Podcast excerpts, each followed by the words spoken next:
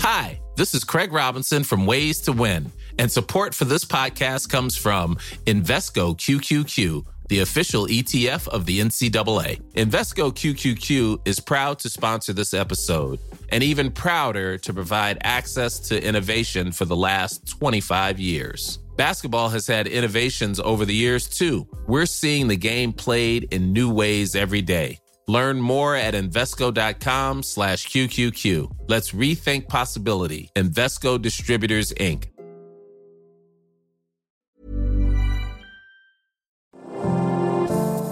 Bonjour et bienvenue dans Mon Stade à moi, le podcast Est républicain, républicain Lorrain et Vosges Matin qui va vous faire découvrir les champions de nos régions sous un jour nouveau.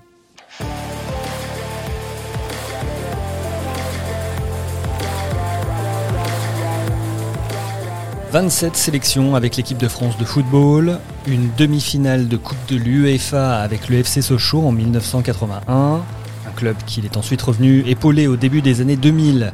Entre-temps, il y a eu l'AS Monaco, Bordeaux ou l'OM. C'est un footballeur plein d'anecdotes qu'a rencontré Yvan Gupfer. On l'a toujours appelé Gengini, mais pour commencer, on a appris qu'il fallait bien prononcer Bernard Gengini est l'invité de mon stade à moi. Gengini, oui, le GH, c'est en italien, voilà, c'est Gengini, oui, tout à fait. Vos parents sont venus d'Italie? Alors c'est les grands-parents, mon grand-père, qui après la Première Guerre mondiale, dans les années 1920, est venu chercher, comme beaucoup d'Italiens, euh, maçons de, formation, du travail en France. Et donc il s'est installé ici et qui, euh, bien sûr, a, ensuite épousé ma grand-mère, d'où sont nés trois enfants, euh, dont mon papa qui est né en 1923. Et donc euh, le papa est, né ici, moi aussi, mais bien sûr on a tous gardé un petit peu de, sang italien dans, les veines. Ça n'a pas été tout simple non plus au, début, hein, l'intégration, mais après par le travail, ben, le, grand-père s'est bien, bien intégré, et ensuite le papa, mais bien sûr qui, qui après a, pris le relais.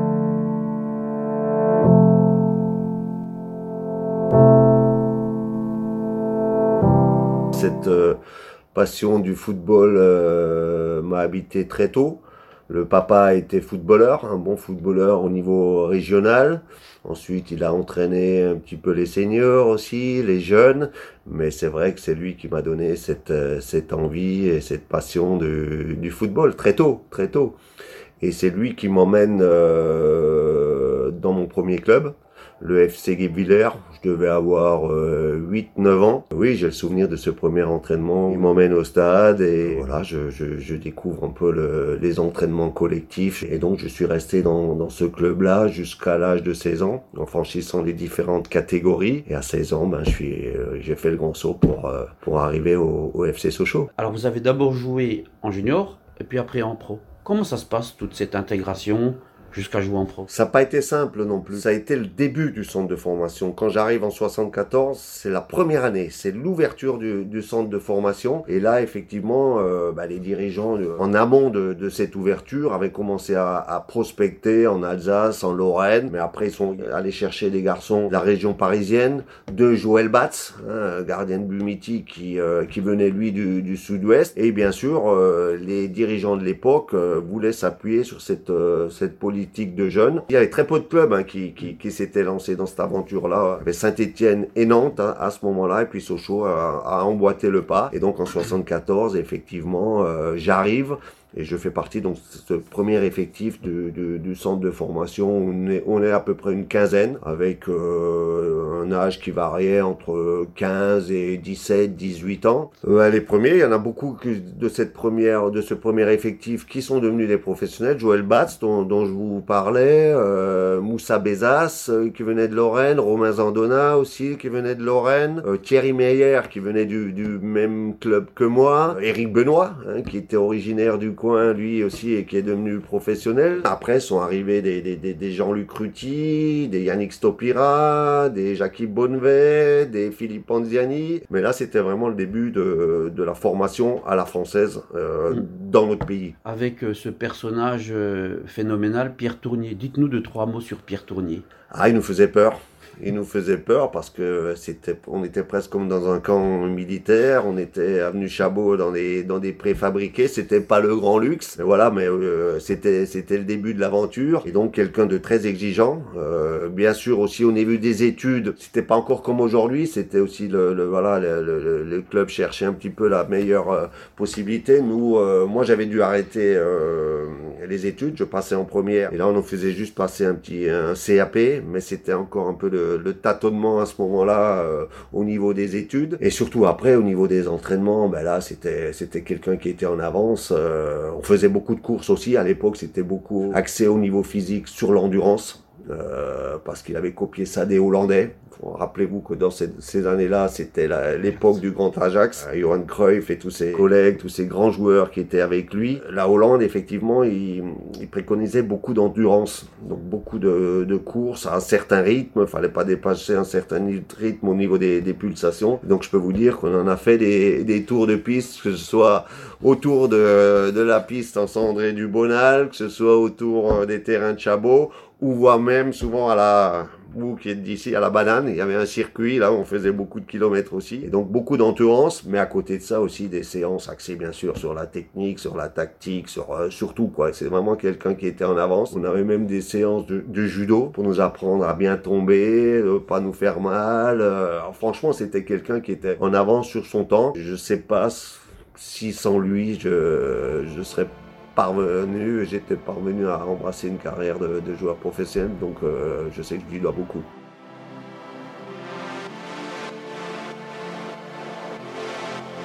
Alors la transition est faite avec le monde pro. Six ans sous le maillot socialien d'abord, alors ça marque. Alors c'est évidemment euh, l'épopée européenne 1980-81 euh, qui a marqué euh, les esprits. C'est vos plus beaux souvenirs sous le maillot socialien, cette épopée européenne? Bah D'abord, c'est les, les débuts. Hein, c'est les débuts parce qu'on pendant trois ans, euh, même si j'ai commencé à faire quelques matchs à, à, 18 ans, mais je rentre vraiment dans l'équipe euh, professionnelle à, à, 19 ans. J'arrivais petit à petit à progresser, à m'imposer. Et puis oui, les grands débuts, euh, je peux pas oublier les grands débuts, le premier, match et puis surtout mon premier but en professionnel. Celui-là, je peux pas l'oublier. C'était à Lyon et c'était le jour de l'anniversaire de mon père un 30 août. Donc euh, voilà, je pouvais pas mieux démarrer, je pouvais pas lui faire euh, plus beau cadeau que ça.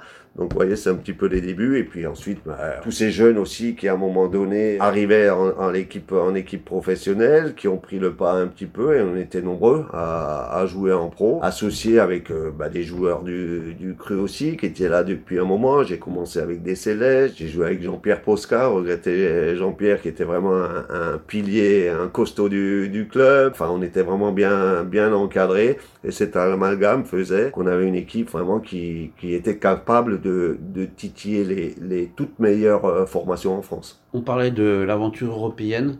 Euh, on a en tête euh, ce coup franc contre euh, Grasshoppers en quart de finale de la, de la Coupe d'Europe à Bonal qui qualifie pour les demi-finales. C'est un début qui marque le plus au niveau de l'émotion, oui. Ouais. Parce que déjà, c'était assez incroyable euh, de se retrouver là, hein, en quart de finale, alors que Sochaux n'avait, jusqu'à présent, n'avait, n'avait jamais passé un tour de Coupe d'Europe. Et puis, bon, on a franchi les, les différentes étapes. D'abord, le Servette de Genève. Donc, premier tour franchi, euh, c'était déjà un moment dans, dans, dans l'histoire euh, du club. Après, on va gagner euh, à Boavista, au, au, Portugal, alors qu'on a fait match nul à l'aller. On va se qualifier là-bas. Après, le grand match, c'est l'Eintracht Francfort, le monstre, hein, qui à l'époque, en Bundesliga, c'était vraiment une des équipes phares. Il venait de gagner l'UEFA la saison auparavant. Et là, on fait un exploit incroyable, quoi, sur, sur les deux matchs. Où à l'aller, on est, on est ballotté, trimballé là-bas, on perd 4-0. Euh, J'arrive à réduire le score 4-1. Jean-Luc Ruti sur un cafouillage, une frappe déviée 4-2. On s'en sort pas trop mal, quoi, vu la tournure du, match, alors qu'on pourrait repartir avec 5 ou 6 dans les valises. Et puis au retour, fameux match retour aussi Francfort. Et donc ce match retour sur la neige. Et là, on avait tout bien préparé aussi. Franchement, dans, dans la semaine, avec les anciens, on avait bien préparé les crampons pour euh, bien limer les crampons euh, avec les, les, ouvriers du stade. On a meulé les crampons pour faire sortir les petits clous. Enfin, toute une histoire au niveau du cramponnage qui a peut-être, avec le recul, fait la différence aussi parce que les Allemands, je me souviens, ils avaient changé de, chaussures plusieurs fois dans le match et là on fait l'exploit puisqu'on les élimine, euh, on gagne 2-0 et, on élimine euh, le grand Eintracht Francfort. Et nous voilà en quart de finale, effectivement, où à l'aller au Grashop, on fait 0-0. Et je m'en veux beaucoup parce que même si les Grashop, je crois en première mi-temps où c'est Albert qui arrête, il y a un penalty qui est, qui est pas transformé ou qui, qui tire sur le poteau. Mais en deuxième mi-temps, j'ai deux bonnes occasions, dont une, je sais, je pars du milieu, j'ai dit 3-4 joueurs et j'arrive en fin de course sur mon pied droit et je bute sur le gardien. Et une occasion encore en fin de match et là j'ai cogité pendant, pendant vraiment plusieurs jours. J'avais vraiment hâte d'être à ce match retour. Et la match retour, ça, ça démarre très mal, puisqu'on on prend un but, on est, on est mené 1-0, et là, il faut en marquer deux, quoi, pour se qualifier. On réussit à revenir au score sur un coup euh, sur un corner direct de Durkalik, Titso Durkalik, euh, en première mi-temps, donc 1-1. Et puis arrive, on arrive en fin de match, euh, plus beaucoup de temps. Je sais que je récupère un ballon à l'entrée de la surface. Il reste 5 minutes. Et puis là, euh, c'est vrai que je tombe un petit peu facilement. Euh, on va mettre des buts et juste une petite charge. Et je, ouais, je, m'écroule. Voilà. L'arbitre siffle le coup franc et, là, on se concentre, on, se prépare. Euh, je sais que Patrick, je me rappelle encore ces moments-là. Et pourtant, ça, c'est, c'est lointain. Hein, c'est il y a 40 ans. Et Patrick qui passe à côté, Abdel qui passe, qui me dit, Abdel Jadawi il passe à côté, il dit Tu veux que je passe au-dessus euh, pour faire diversion? J'ai dit Non, non, Abdel, euh, laisse-moi, machin. Et puis je prends mon élan et le ballon il va en pleine lucarne. Et là, je sais que je file vers la tribune forge et le stade est bon, elle explose, quoi. Donc, euh, un moment qui reste. Mais celui-là, il reste, on peut pas l'oublier.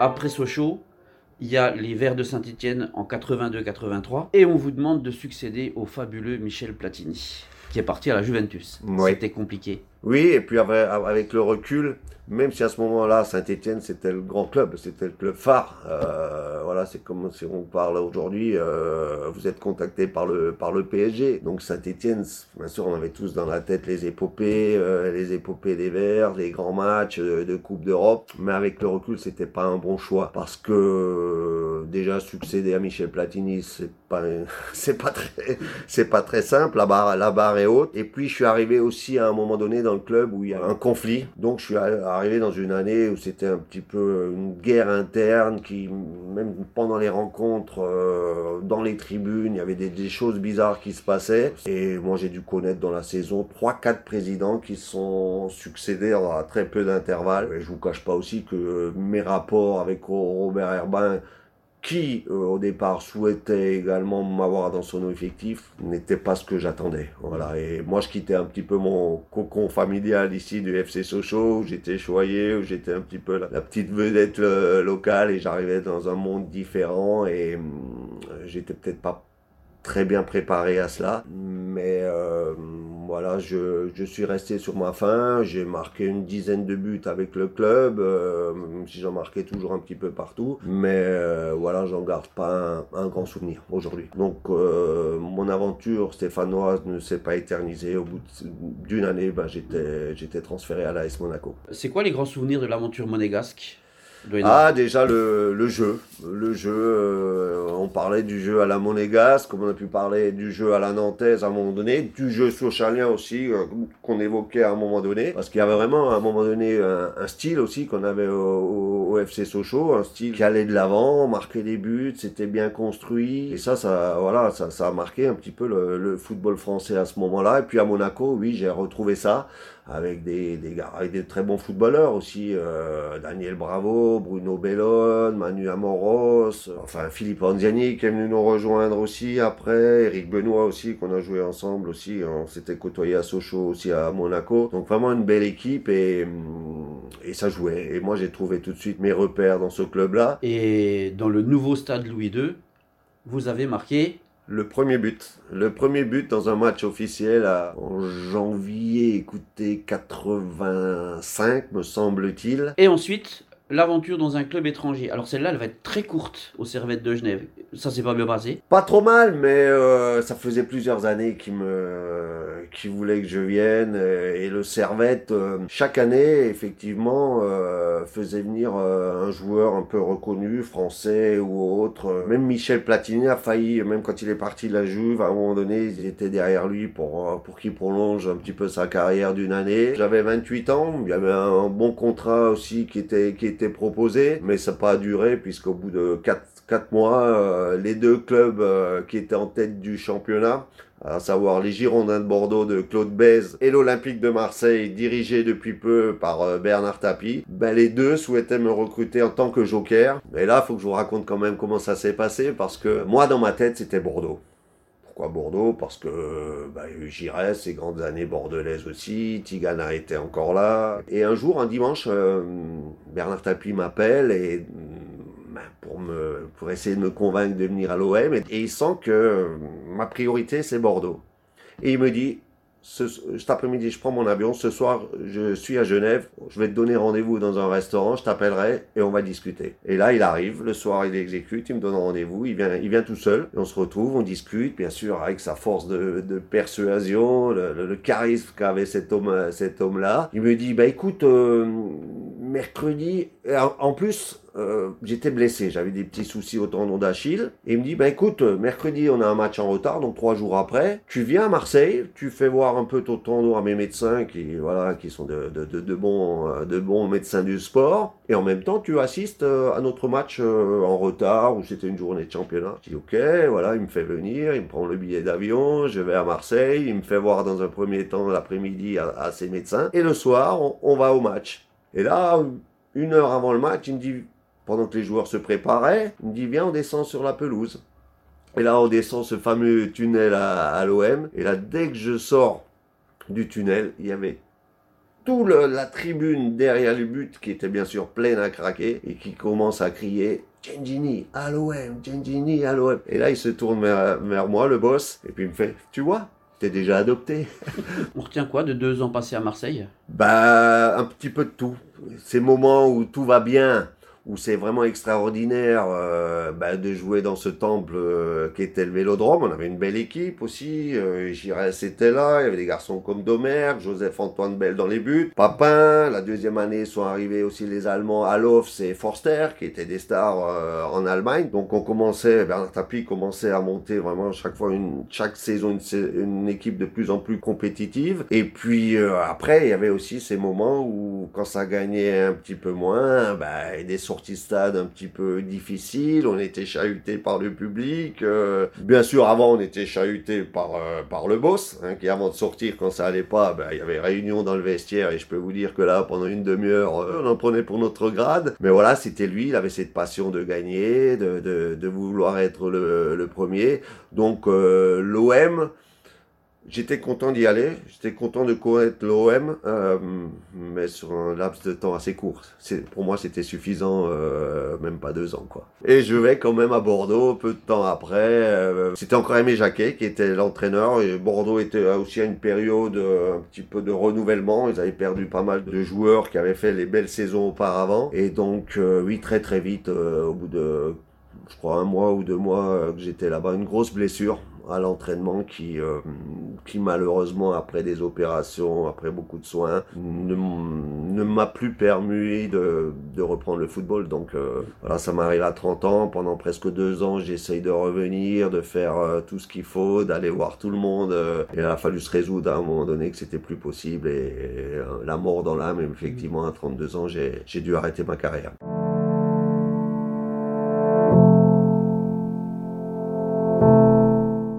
On maintenant évoquer le, le bleu de l'équipe de France, donc de 1980 à 86. Tellement de choses à dire. Vous voulez commencer par quoi euh, La victoire à l'Euro ou la naissance du tellement fameux carré magique avec euh, Michel Platini, Alain Giresse, Jean Tigana?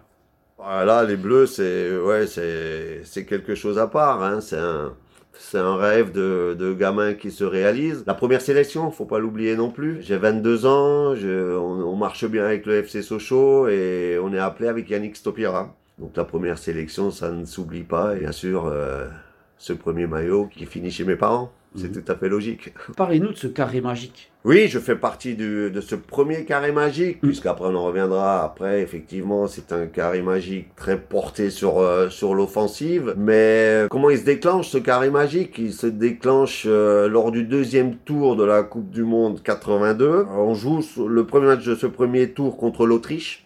Tigana rentre, Michel Platini est blessé. Donc il joue pas ce match-là. On joue au milieu de terrain avec euh, Tigana, Giresse et moi-même et trois attaquants. On gagne ce match à 1-0. Bon souvenir aussi puisque je suis l'auteur du, seul but du match sur euh, sur un coup franc. Et donc le match d'après contre euh, l'Irlande, ben, Michel Platini est, est rétabli et voilà, on commence à se poser. L'entraîneur se pose un peu des questions et donc on a joué avec 4 euh, 4000 de terrain et seulement deux attaquants en répartissant bien les rôles aussi. Et donc voilà, c'est parti de là, ce carré magique euh, qui a été baptisé comme ça par euh, par la presse française, c'est resté.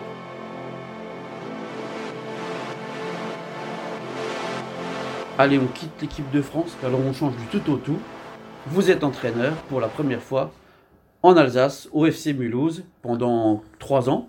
Pendant trois ans. C'était chouette. C'était chouette, oui, parce que c'était la continuité de joueurs. On restait dans son milieu, mais là aussi avec le recul, j'étais pas totalement prêt. Alors on a beau avoir fait une belle carrière, euh, avoir été un joueur intéressant, mais euh, ça a été trop rapide.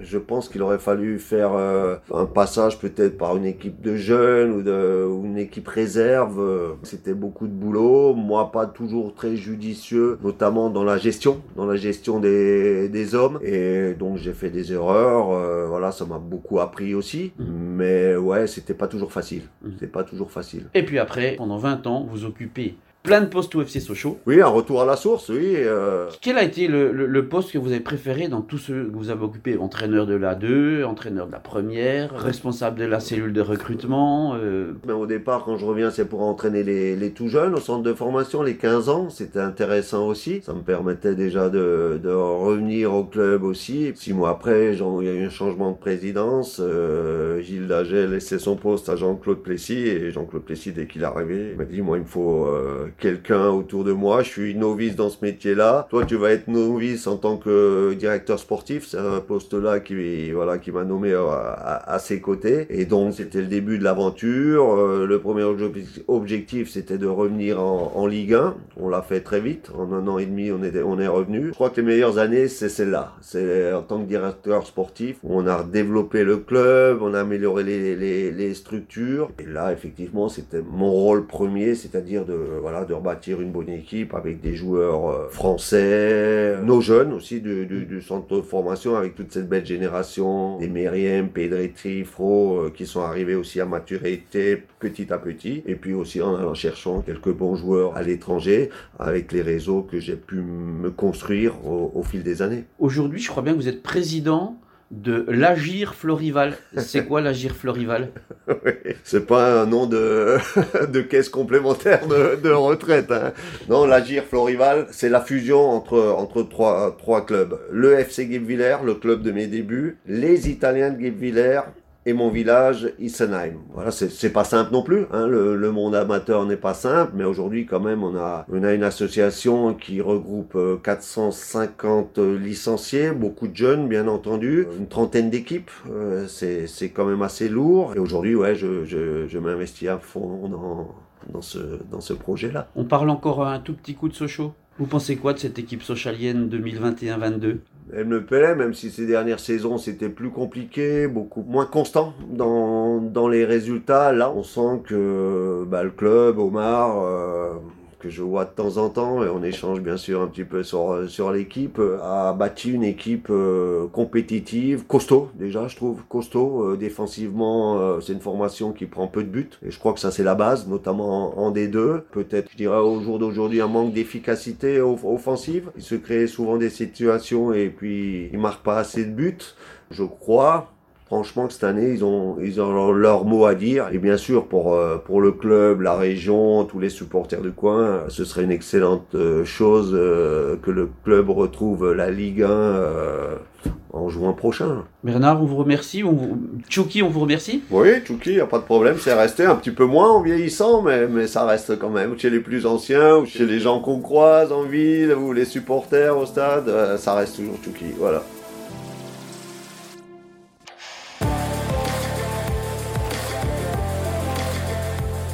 C'était mon stade à moi, le podcast des rédactions sport de l'Est républicain, du Républicain Lorrain et de Vosges Matin. Si vous aimez le football, fouillez dans nos précédents épisodes, vous retrouverez notamment les souvenirs de Carlo Molinari ou d'Olivier Rouillet. C'est dispo sur Deezer, Spotify et sur toutes les applis de podcast. À bientôt sur un autre stade.